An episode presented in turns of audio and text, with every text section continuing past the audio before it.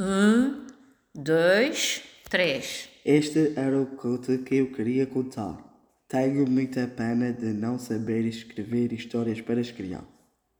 Mas ao menos ficaram sabendo como a história seria e, e poderão contá-la de outra maneira, com palavras mais simples do que as minhas. E talvez mais tarde venham a saber escrever histórias para as crianças. Quem sabe se um dia virei a ler outra vez essa história, escrita por ti, que me lês, mas muito mais bonita.